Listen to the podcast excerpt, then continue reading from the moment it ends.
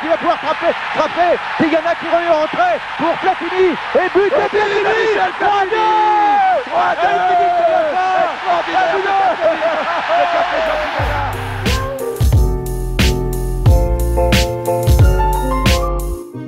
Les matchs les plus mythiques de l'histoire du football, racontés par Le Corner.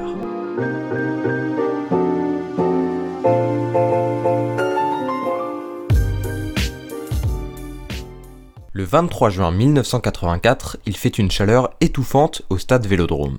L'équipe de France s'apprête alors à affronter le Portugal en demi-finale du championnat d'Europe. Sur leur terre, les Bleus ne sont qu'à une victoire d'atteindre pour la première fois de leur histoire la finale d'une compétition internationale.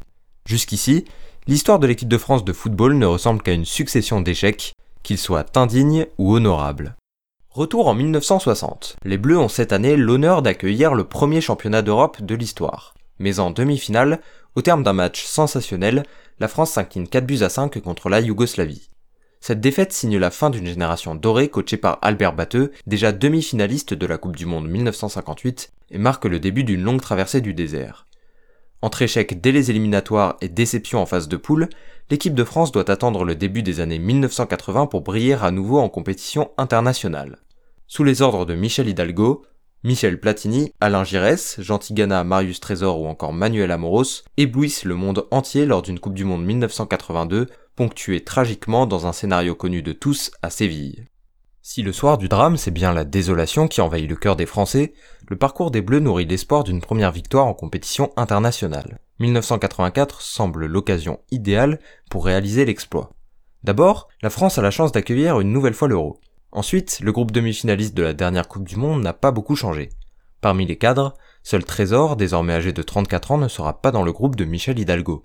Mais depuis 1982, de nouvelles têtes ont fait leur trou dans le 11 bleu, notamment Luis Fernandez, l'un des quatre protagonistes du fameux carré magique, qu'il compose aux côtés de Jean Tigana, Alain Giresse et Michel Platini.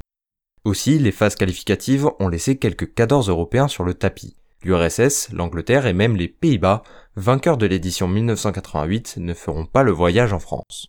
Pour autant, les 8 équipes réparties en deux groupes qui disputeront la phase finale ont toutes de quoi rêver d'un exploit. Les Bleus s'en rendent compte dès le début de la compétition. Leur match d'ouverture contre le Danemark de Michael Laudrup et Alan Simonsen, le Ballon d'Or 1977, est tardu. Longtemps accrochés par des Danois particulièrement bien organisés, les hommes de Michel Hidalgo doivent s'en remettre à Platini pour s'offrir une courte victoire, 1-0. La France ne fait par contre qu'une bouchée de la Belgique, 5-0, puis sort vainqueur d'une spectaculaire rencontre face à la Yougoslavie, le bourreau de 1960, 3-2. Sur ces deux derniers matchs, Platini a inscrit deux triplés lui permettant de devenir alors le meilleur buteur de l'histoire de sa sélection nationale et semble, à 29 ans, au sommet de sa carrière. Portés par leur numéro 10, les Bleus croient plus que jamais en leur chance de victoire. Le lendemain de la victoire contre la Yougoslavie, coup de tonnerre dans le deuxième groupe l'Espagne triomphe de l'Allemagne de l'Ouest 1-0. Le rêve français d'une revanche contre la RFA prend fin aussitôt puisque la compétition s'arrête là pour les Allemands. À leur place, ce sont les surprenants portugais qui s'intègrent dans le carré final. Pourtant, un peu plus d'un an plus tôt, le Portugal ne se pensait pas sur le point d'écrire l'une des plus belles pages de sa jeune histoire. Après une défaite 5-0 à Moscou contre l'URSS en avril 1983, le coach Otto Gloria qui a mené la sélection à une demi-finale de Coupe du Monde en 1966, prend la porte. Mais l'homme qui le remplacera, Fernando Cabrita, parviendra à totalement relancer la sélection, accrochant d'abord un ticket pour la France, puis devançant en phase de poule la RFA et la Roumanie du jeune Gheorghe Hadji. Si elle n'est pas composée de stars internationales du calibre d'un Platini, l'équipe du Portugal compte dans ses rangs une majorité de joueurs évoluant à Porto et Benfica, deux équipes qui réalisent alors régulièrement des parcours européens plus que respectables. Porto reste par exemple sur une finale de Coupe des Coupes perdue contre la Juve, tandis que Benfica parvenait en 1983 à se hisser en finale de la Coupe UEFA, ancêtre de la Ligue Europa, mais s'était aussi incliné face à Anderlecht. Les Français doivent donc à tout prix éviter de prendre leur adversaire de haut, mais comme l'expliquera Jean-François Domergue, le latéral gauche qui aura un rôle clé dans cette rencontre, les hommes de Michel Hidalgo n'ont pas commis cette erreur. Le Portugal, ben bon, on sait déjà que c'est quand même une qualité, une génération forte qui arrive, je dirais, plus ou moins en fin de parcours, avec des joueurs de qualité. Euh, Turdao, Chalana sur le plan offensif, des défenseurs aussi de qualité, Bento dans les buts, enfin des joueurs qui étaient très représentatifs au niveau de leur club. Dès le début du match, les Bleus prennent donc les choses en main. Ils s'installent dans le camp portugais, grattent beaucoup de ballons dans la moitié de terrain adverse et semblent être mieux rentrés dans la partie que les hommes de Fernando Cabrita. Pour autant, le Portugal n'est pas réellement inquiété. L'entame de match est hachée, les Lusitaniens n'hésitent pas à mettre le pied et empêchent les Français de dicter leur rythme. Au fil des minutes, les Bleus semblent même se laisser endormir et leurs adversaires tentent d'en profiter via des déboulés de Jordao, le buteur du Sporting, ou des frappes lointaines d'Antonio Souza, milieu du FC Porto, qui n'inquiète toutefois pas Joël Batz. Après quelques minutes de flou, les hommes de Michel Hidalgo se reprennent. Six et Lacombe voient leur tentative de centre repoussée, mais le ballon finit par retomber dans les pieds de Giresse. Impeccable techniquement depuis le début de la partie, le Bordelais trouve Platini à l'entrée de la surface. À peine le Turinois parvient à se saisir du ballon qu'il est fauché par un Portugais, offrant un coup franc à 20 mètres pour l'équipe de France. Tout le monde est en place. C'est Domergue. Ah, superbe frappe de Domergue Et premier but français à la 25e minute de jeu par euh, le Toulousain Jean-François Domergue, dont c'est l'anniversaire aujourd'hui. C'est formidable pour lui. Même si le coup franc semblait mieux placé pour un gaucher, tout le monde imagine alors Platoche, maître dans l'exercice qui sévissait encore 4 jours plus tôt contre la Yougoslavie, brosser le cuir de son pied droit. Il n'en est rien. Le Toulousain Domergue, appelé de dernière minute par Hidalgo, sent bien le coup et en informe son capitaine.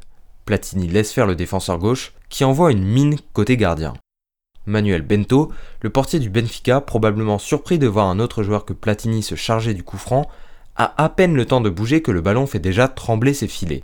Domergue exulte, le vélodrome aussi. Le latéral gauche est en passe de devenir le héros de la soirée.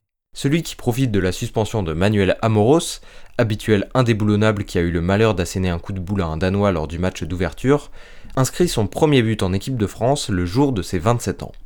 Allez, 65 minutes à tenir et les Bleus iront en finale pour la première fois de leur histoire. À la suite de ce but, les Français reculent, laissent le ballon aux Portugais et attendent une erreur technique pour se projeter vers l'avant. Le bloc tricolore tient, et à la 41e minute, les Bleus mènent une contre-attaque éclair et les combinaisons du carré magique sèment le trouble dans la défense portugaise. Après une 1-2 entre Gentigana et Luis Fernandez, ce dernier peut s'offrir un face-à-face avec Manuel Bento.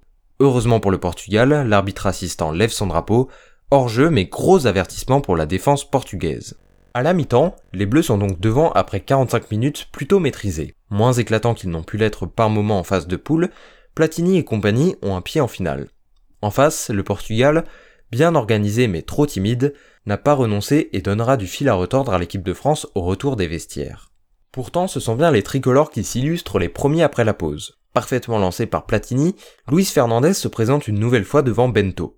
Le portier de Benfica s'impose une première fois, mais le ballon revient sur Fernandez, qui ne cadre pas sa seconde tentative.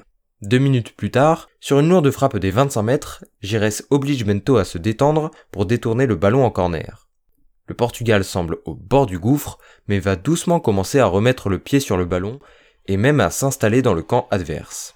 Mais décidément, les Français semblent revenus des vestiaires avec un véritable esprit de conquête, puisque même s'ils n'ont plus la maîtrise de la possession, ils sont toujours à deux doigts de doubler la mise. Sur une contre-attaque éclair, bien lancée par Luis Fernandez peu après la 50e minute, Platini s'infiltre dans la surface de réparation et trouve Gires, qui bute une nouvelle fois sur un bento impérial. Une chose est sûre, le second acte est bien plus rythmé que le premier. Dans la foulée, Didier Six centre au second poteau, Gires se faufile encore et reprend le ballon de volée, mais la frappe passe de peu à côté du but portugais. Il suffit de quelques minutes aux hommes d'Hidalgo pour s'illustrer de nouveau. Cette fois, c'est le numéro 10, Michel Platini, qui, à l'entrée de la surface, enchaîne subtilement un double contact pour éliminer son vis-à-vis et un enroulé du gauche qui oblige encore Bento à l'exploit. Attention tout de même à ne pas regretter cette flopée d'occasions franches manquées, d'autant plus que les Bleus vont se montrer nettement moins explosifs lors de jeux passés. À un peu plus d'un quart d'heure de la fin, le Portugal va même commencer à ressortir la tête de l'eau. Sur un corner tiré par Frasco, Fernando Gomes reprend le ballon en pivot, Joël Batz repousse du pied sur sa ligne et permet à la France de conserver son avance. Mais l'occasion a le mérite de réveiller pour de bons les hommes de Fernando Cabrita. Deux minutes plus tard, Chalana, le plus en vue des Portugais, centre parfaitement pour un Jordao totalement seul, qui ajuste sa tête et envoie le cuir dans la lucarne droite des buts de Joël Batz. Un partout, alors que les Bleus ont eu maintes et maintes fois l'occasion de se mettre à l'abri. Il reste une quinzaine de minutes, inévitablement, le spectre de Séville revient à l'esprit de chaque Français. Une nouvelle fois, la France n'est pas parvenue à arracher la qualification au terme des 90 minutes initiales. Car non, le dernier quart d'heure de jeu ne verra personne inscrire le but de la gagne pour envoyer les siens en finale. Une nouvelle fois pourtant, les Bleus ont failli le faire. Cinq minutes après le but égalisateur, Giresse lance Platini dans la surface, mais Bento anticipe la passe du Bordelais et repousse le ballon qui revient dans les pieds de Didier Six. L'attaquant déclenche directement une frappe du gauche qui, contrée, s'écrase sur la barre transversale. La France semble maudite. Les prolongations démarrent sur un rythme toujours plus intense. Des espaces se libèrent de chaque côté, et ce sont les Portugais qui en profitent les premiers. Joao Pinto ajuste parfaitement un centre qui trouve la tête de Néné, et il faut un Joël Batz impérial pour repousser le coup de casque asséné par l'attaquant du Benfica. Mais deux minutes plus tard, les errements de la défense française sont sanctionnés. Chalana se joue de Domergue et centre pour Jordao, qui reprend le ballon de volée, lobe Batz et inscrit son deuxième but du match. Le duo Chalana-Jordao assomme les Bleus, qui sont à la 98e minute au bord du précipice. Et les Portugais sont même à deux doigts d'achever les hommes de Michel Hidalgo, puisqu'en toute fin des 15 premières minutes de prolongation, Joël Batz sauve les siens en remportant son 1 contre 1 avec Néné. Si lors de la courte pause l'ambiance est particulièrement électrique au vélodrome, les joueurs tricolores ne vont cette fois pas perdre leur sang-froid. Les bleus poussent et le Portugal va finir par rompre. Le sauveur, Jean-François Domergue, encore lui.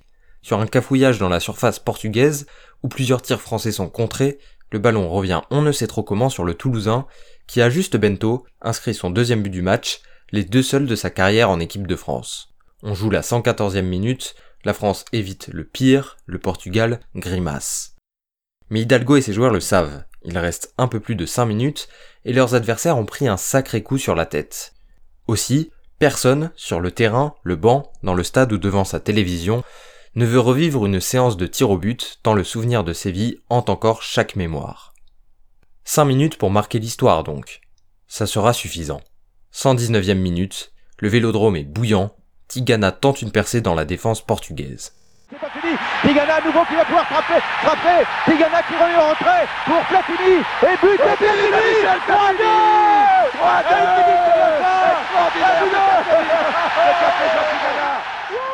Platini. Encore lui, toujours lui. Le capitaine, le numéro 10, le buteur, le meilleur joueur, surtout, de cette équipe de France et de ce championnat d'Europe.